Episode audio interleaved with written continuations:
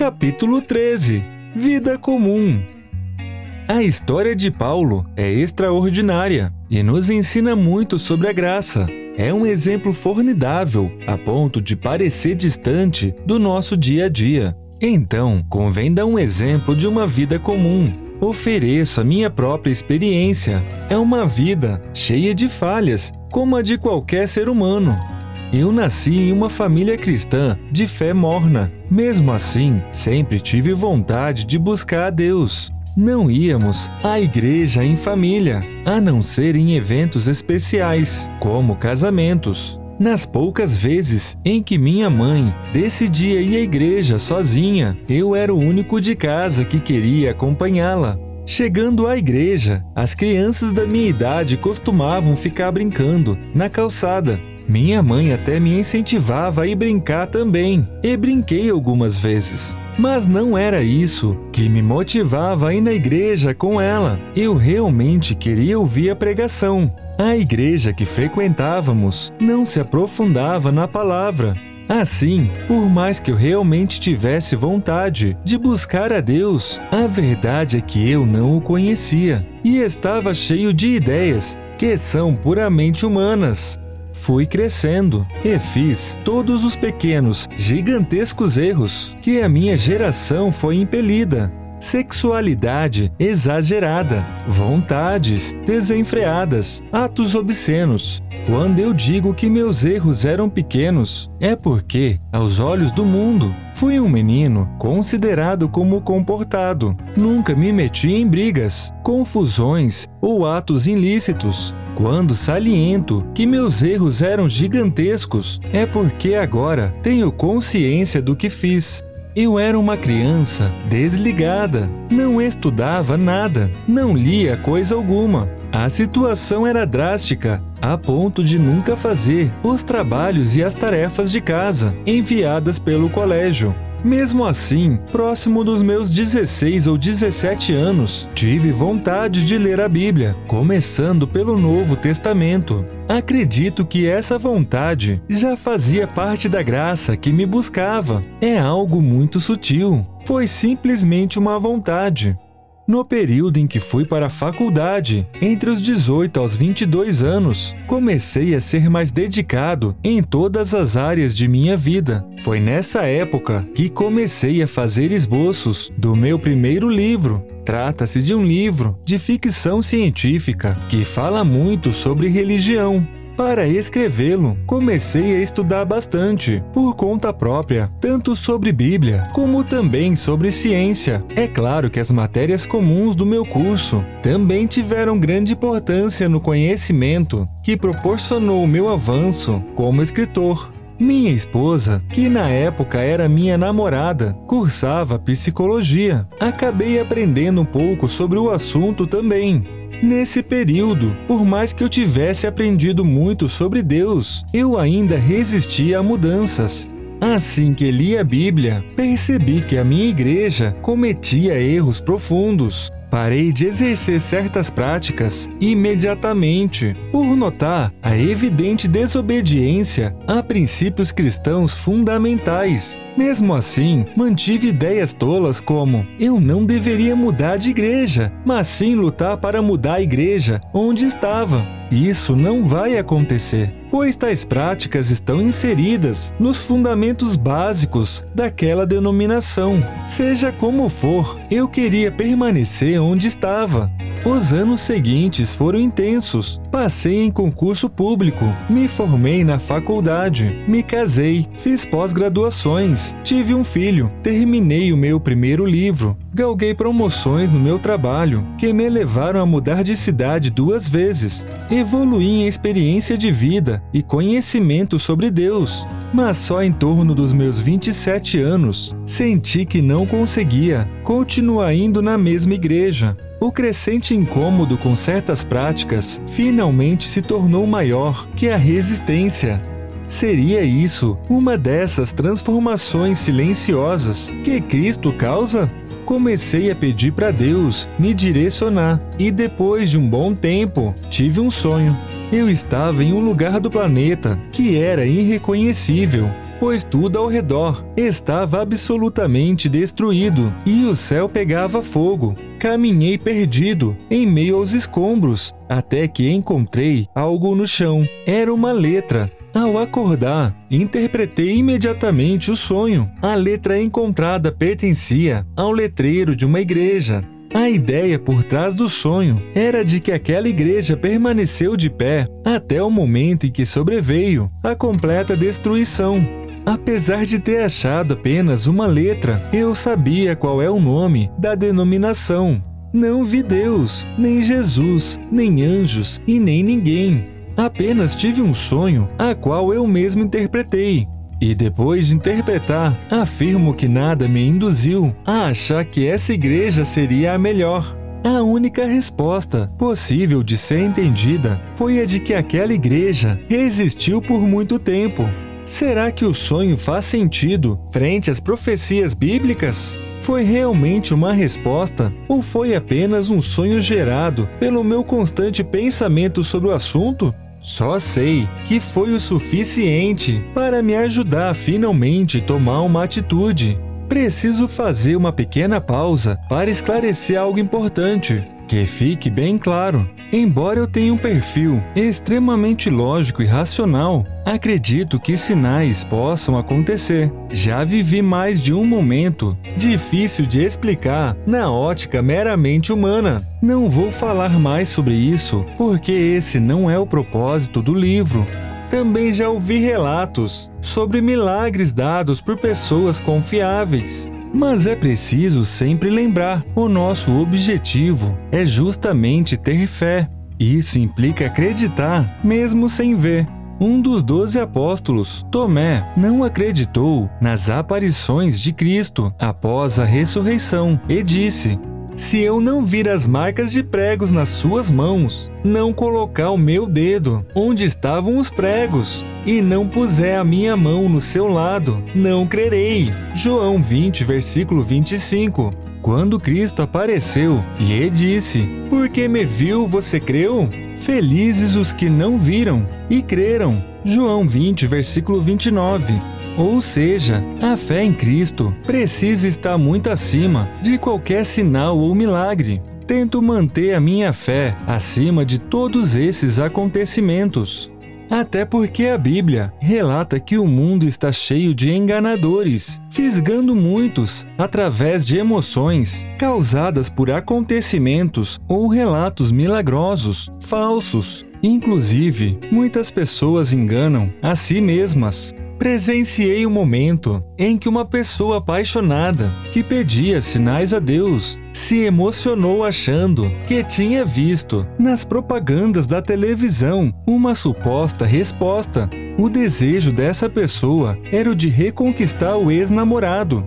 Os anos se passaram e nada do que foi supostamente respondido aconteceu. Isso comprova que Deus não enviou sinal nenhum pois o que ele promete acontece. Pode me chamar de cético, de chato, de ranzinza, mas eu sabia que não havia existido sinal nenhum naquele caso. Infelizmente, nos perdemos com facilidade entre o que é crença e o que é pura superstição.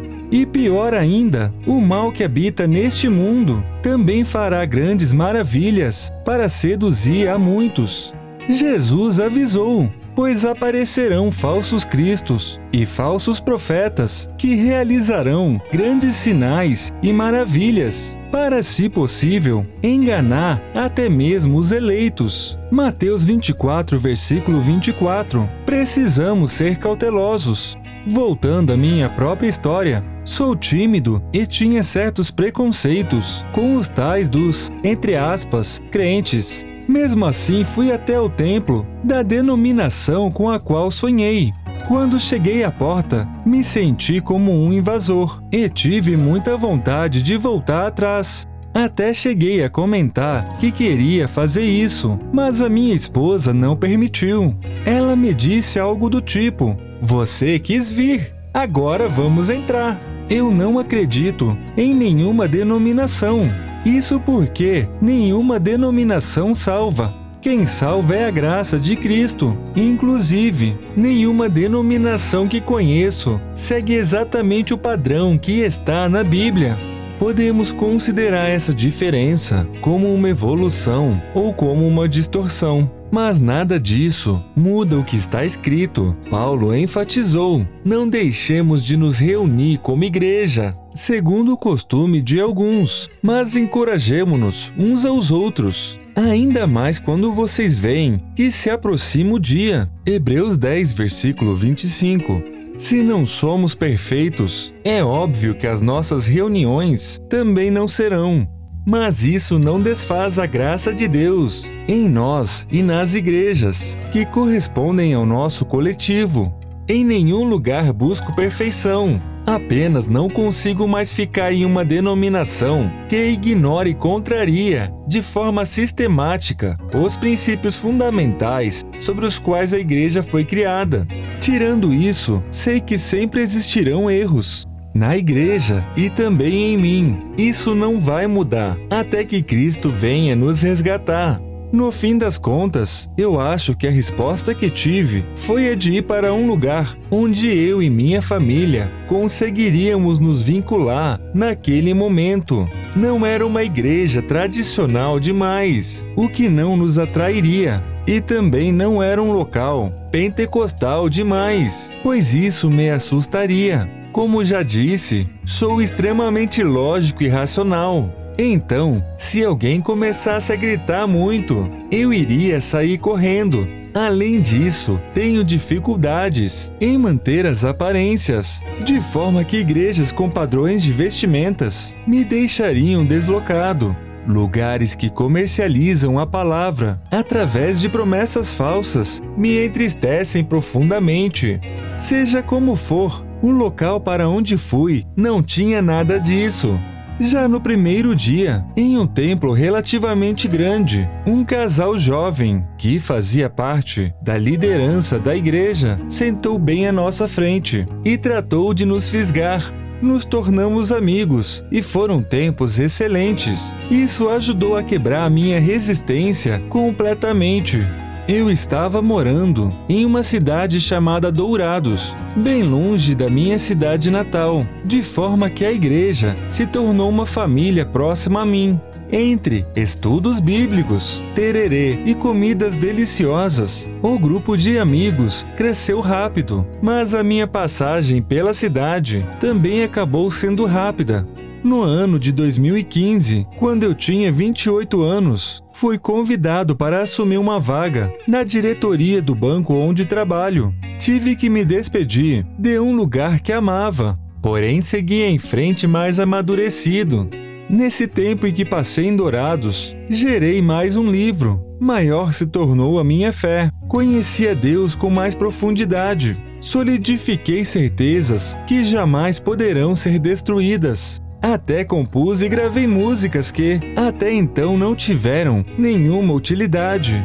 Fiz isso porque sempre estou procurando formas de me aproximar das pessoas o suficiente para falar de Deus em algum momento. Continuei me aprofundando na palavra de Deus, dentro e fora da igreja. Tudo que li ou escutei sempre foi conferido diretamente na Bíblia antes de ser aceito como verdade. Nos três anos que se seguiram na diretoria, mudei de cidade três vezes, de forma que conheci várias igrejas, todas ótimas, mas a igreja de Dourados ainda deixava saudades. De qualquer forma, apesar da inconstância, as experiências foram boas. Nesse período, produzi meu terceiro livro e tive a minha filha. Fiz grandes amizades no meu ambiente de trabalho depois de tantos anos mudando, decidi voltar para a minha cidade natal. Surgiu uma vaga que mantinha o salário equivalente ao da diretoria, então aproveitei. Mas uma vez ficou para trás um lugar que deixou saudades. Quanto à igreja, eu e minha esposa sempre procuramos permanecer na mesma denominação. E na minha cidade natal não foi diferente. Só que o templo para onde fomos estava em um período de reestruturação. A igreja detinha um terreno na região central da cidade. Em meio a negociações, parte do terreno foi cedido em troca da construção de um templo novo, com uma estrutura extremamente confortável. A arquitetura e todos os equipamentos eram modernos e tecnológicos, mas haviam pouquíssimas pessoas frequentando a igreja. Os membros ocupavam cerca de 10% dos lugares disponíveis. É certo que esse vazio não era sem motivos, e percebi desde o começo que os problemas eram profundos. Até pensei em ficar e tentar ajudar, mas a minha esposa achou que não daria certo. Começamos a procurar outra igreja, porém foi a vez da minha esposa ter um sonho. Ela se enrolou inteira para me contar. No entanto, a mensagem era basicamente a de que deveríamos ficar naquela igreja que se reestruturava e ajudá-la. Na primeira vez que me motivei por um sonho, deu muito certo. Então nos empolgamos e decidimos tentar. Quanto ao novo mandamento de nos amarmos, direcionado à igreja, sem dúvidas, é um conceito que estava estilhaçado naquele templo. Me esforcei para criar vínculos de amizade e até consegui, mas foi tudo muito superficial. O que realmente predominava eram disputas, discórdias e brigas por poder. O púlpito era utilizado para exercer um domínio fraco e humano. Achei que eu podia ajudar, mas não consegui gerar nada de bom. Além disso, me desgastei tentando e querendo. Nesse caminho, tive atitudes que eu mesmo reprovo. Depois de um ano lutando, eu e minha esposa acabamos desistindo. Só que não gosto de desistir, não sou um desistente. Ainda mais, frente àquilo que me proponho a fazer, buscando a honra e a glória do Senhor. A derrota e a minha incapacidade me feriram, a sensação de total inutilidade e impotência me arrasaram. Esquartejei-me em pensamentos por não ter conseguido ajudar em absolutamente nada. E quando decidimos sair, por um lado senti alívio, mas depois começou a me pesar a ideia de que fui decepcionante na minha mente, eu tinha decepcionado a Deus, e talvez isso seja mesmo verdade. Ainda bem que existe a graça. Mas infelizmente, eu não conseguia senti-la em meio a mutilações mentais que causei a mim mesmo. Aquela denominação continua sendo a referência que tento manter de uma forma particular eu e minha esposa buscamos permanecer o mais próximo possível. Assim, a igreja para o qual fomos, na sequência, correspondia a uma ramificação da mesma denominação. A grande diferença nessa outra igreja é o pastorado feminino, a qual já descrevi. Essa igreja era excelente no amor, começando pelo pastor, que eu creio que tinha uma fé genuína e profunda, Perceba que muitos anos se passaram, obtive muitas experiências, vivi coisas que a razão tem dificuldade de assimilar, mas ainda ficam as perguntas: em que momento eu tive o um encontro com Jesus? Em quais momentos ele realmente me modificou?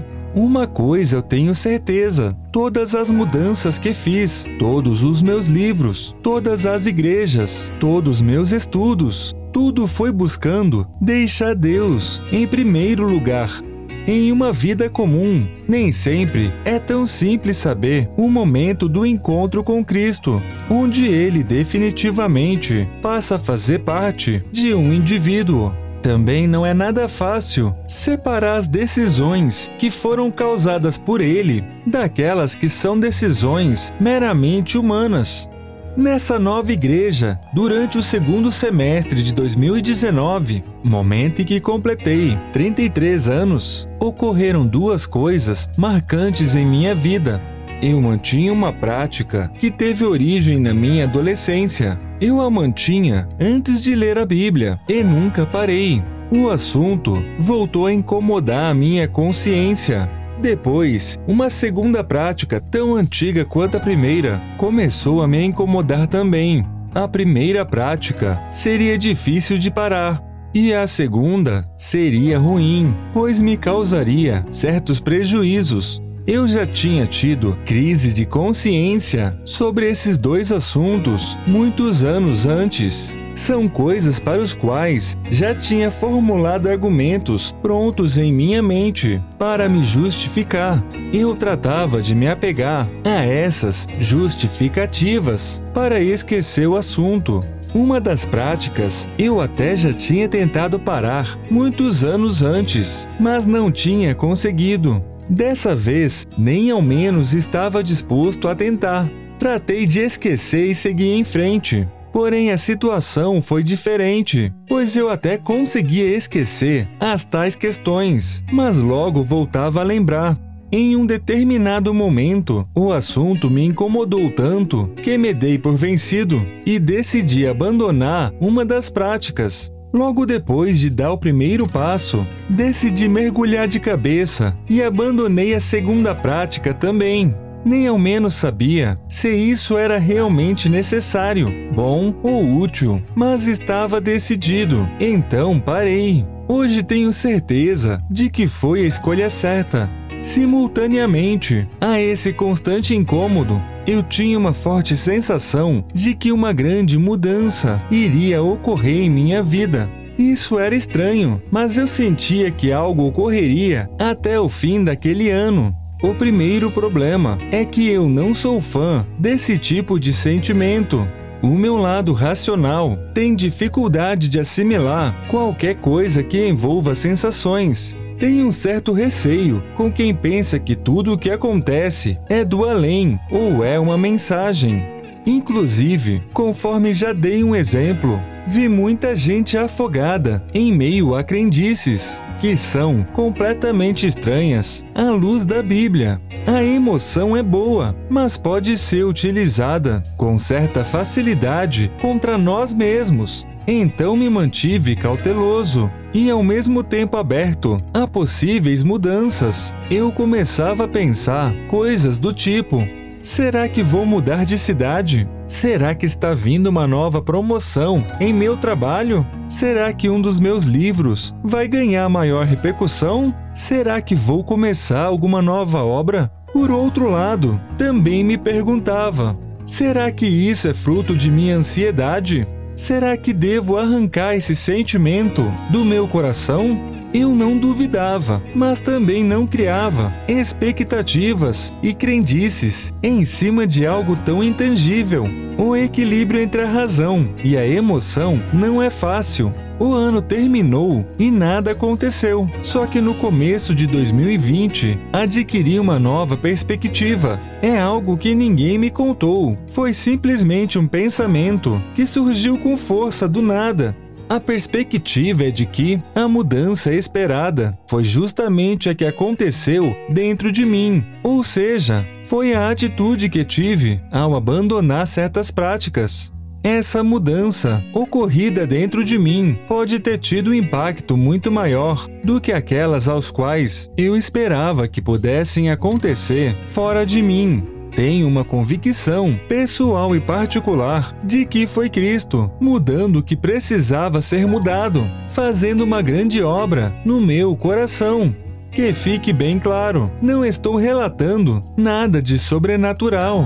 Tudo isso foi puramente vontade. A beleza está justamente na sutileza, a graça que nos é concedida por Cristo pode demorar a gerar transformações. Na verdade, hoje penso que é uma transformação constante.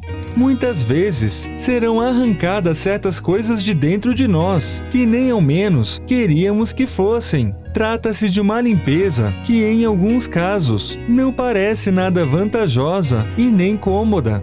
Durante o ano de 2019, terminei o meu quarto livro. Eu estava feliz dentro dessa nova igreja, mas nos primeiros três meses de 2020, vivi o dilema correlacionado ao pastorado feminino. Considero como sendo uma terceira limpeza que ocorreu em minha consciência Eu não podia ignorar um mandamento propositalmente, mesmo que essa ignorância estivesse sendo boa para mim. Eu tive que me afastar, e junto veio a sensação de estar vivendo mais um fracasso dentro de uma igreja. Foram dois fracassos seguidos que ocorreram em um período de dois anos. Toda a angústia voltou com ainda mais força. É claro que a situação na igreja não era o meu único dilema, mas digamos que um problema foi potencializando aos outros. Frente a uma crise, todas as áreas da vida acabam esmagando uma outra e os problemas aumentam, como se fosse uma bola de neve girando. Por mais que eu tenha vivido uma transformação positiva, não conseguia sentir nada de bom. Acredito que vivi a graça de Cristo me transformando, mas só consegui sentir dor. Comecei a duvidar de mim mesmo, e era isso que alimentava o sentimento de angústia, que gerava cansaço, que gerava mau humor, que gerava uma crescente ansiedade, que gerava preocupações, o qual aumentava as dúvidas, as angústias e o mau humor. Se seguirmos em frente, dentro dessa máquina de triturar, a dúvida passa a ser um sentimento de derrota total. A angústia pode se converter em depressão. E a preocupação se converte em uma sensação de que tudo já está definitivamente perdido.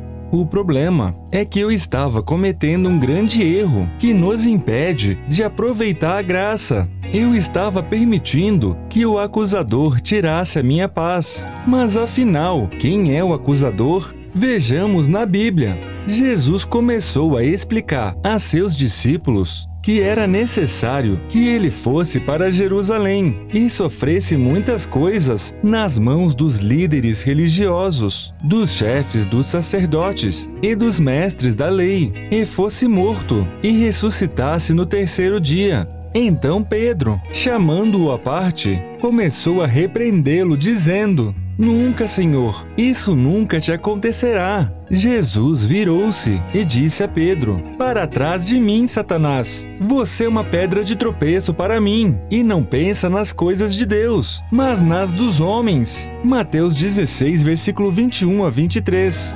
Será que foi Satanás que literalmente influenciou negativamente Pedro para que dissesse algo condenável? Ou será que Jesus estava falando de forma figurada, dizendo que as coisas dos homens geram ideias malignas e pensamentos de tropeço? Sinceramente, não sei.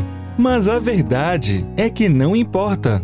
Apesar da história de Jó demonstrar que nosso inimigo pode tentar nos influenciar, em muitos momentos, ele nem ao menos precisa fazer isso, pois nós mesmos tomamos essa iniciativa.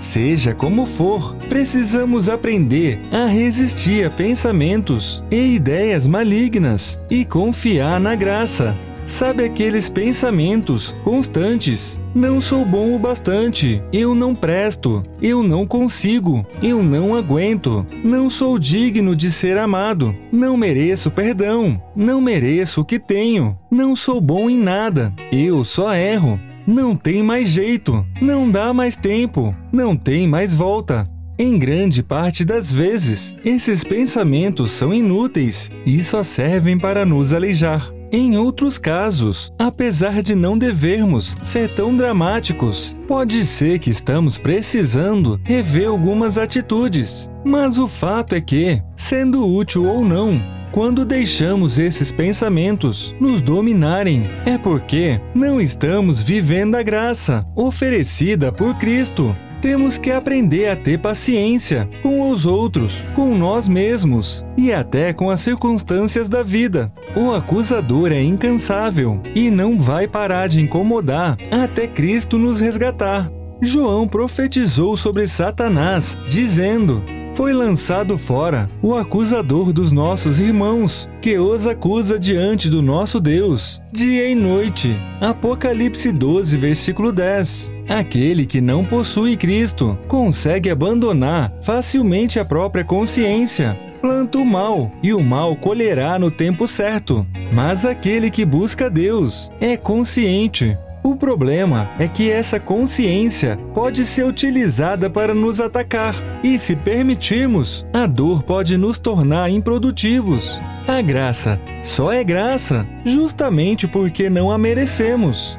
Se sabemos que estamos recebendo algo que não merecemos, por que permitimos tanta dor provinda da acusação de que não somos merecedores?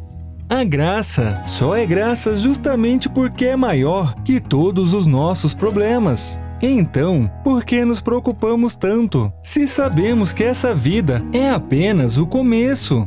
Quando não perdoamos aos outros ou a nós mesmos, é porque não estamos aceitando a graça com a plenitude necessária.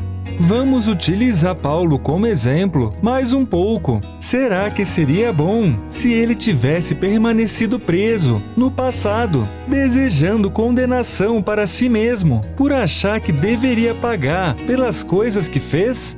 Cristo pagou o preço do pecado de Paulo e também do nosso pecado. Então, o apóstolo realmente não precisava carregar peso algum pelo que fez. E nós também não precisamos. O arrependimento sincero já basta. E se os cristãos da época não fossem capazes de perdoar e não aceitassem o ministério de Paulo por causa dos erros do seu passado, será que isso seria bom? É claro que não. E se Paulo se preocupasse em excesso com as circunstâncias de sua vida, a ponto de sua preocupação paralisá-lo ou esgotá-lo, isso seria útil? Com certeza não. Depois da conversão, a verdade é que Paulo não se tornou perfeito e as circunstâncias da sua vida também não se tornaram perfeitas. Isso porque não somos perfeitos e a nossa vida aqui também não será. Ao ler a Bíblia, é possível ver todos os apóstolos cometendo erros e tendo problemas. Mas Cristo é perfeito e sua obra é perfeita. Isso nos basta, tem que bastar.